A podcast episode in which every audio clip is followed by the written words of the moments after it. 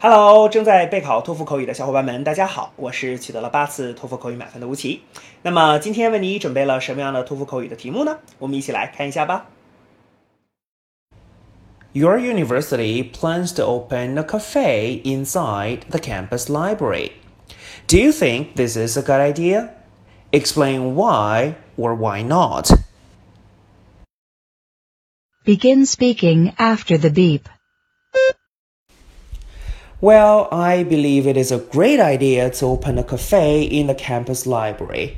Um, this is because it's very convenient. You know, uh, after the cafe is open, students can go there and grab a drink or grab uh, something to eat.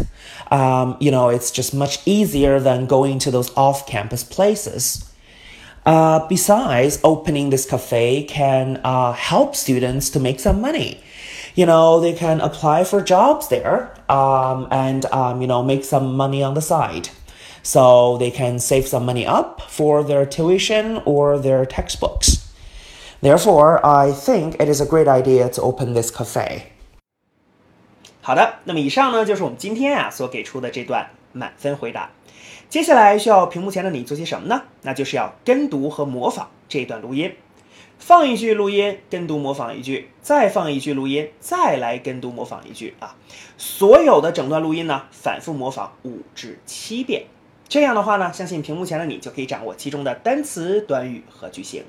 那么持之以恒的话呢，我其相信在你的托福口语考试当中，你就会把这些单词、短语和句型自如的、流利的应用出来。那么，我觉得你离托福口语的高分就不再遥远了。同时，如果你喜欢这段视频呢，不要忘记帮我们按赞，或者是在你的社交媒体上去做转发，可以让更多的小伙伴来了解吴奇老师的脱口秀，并且加入到我们的备考大家庭中。好，请你一起加油，我们明天再见了。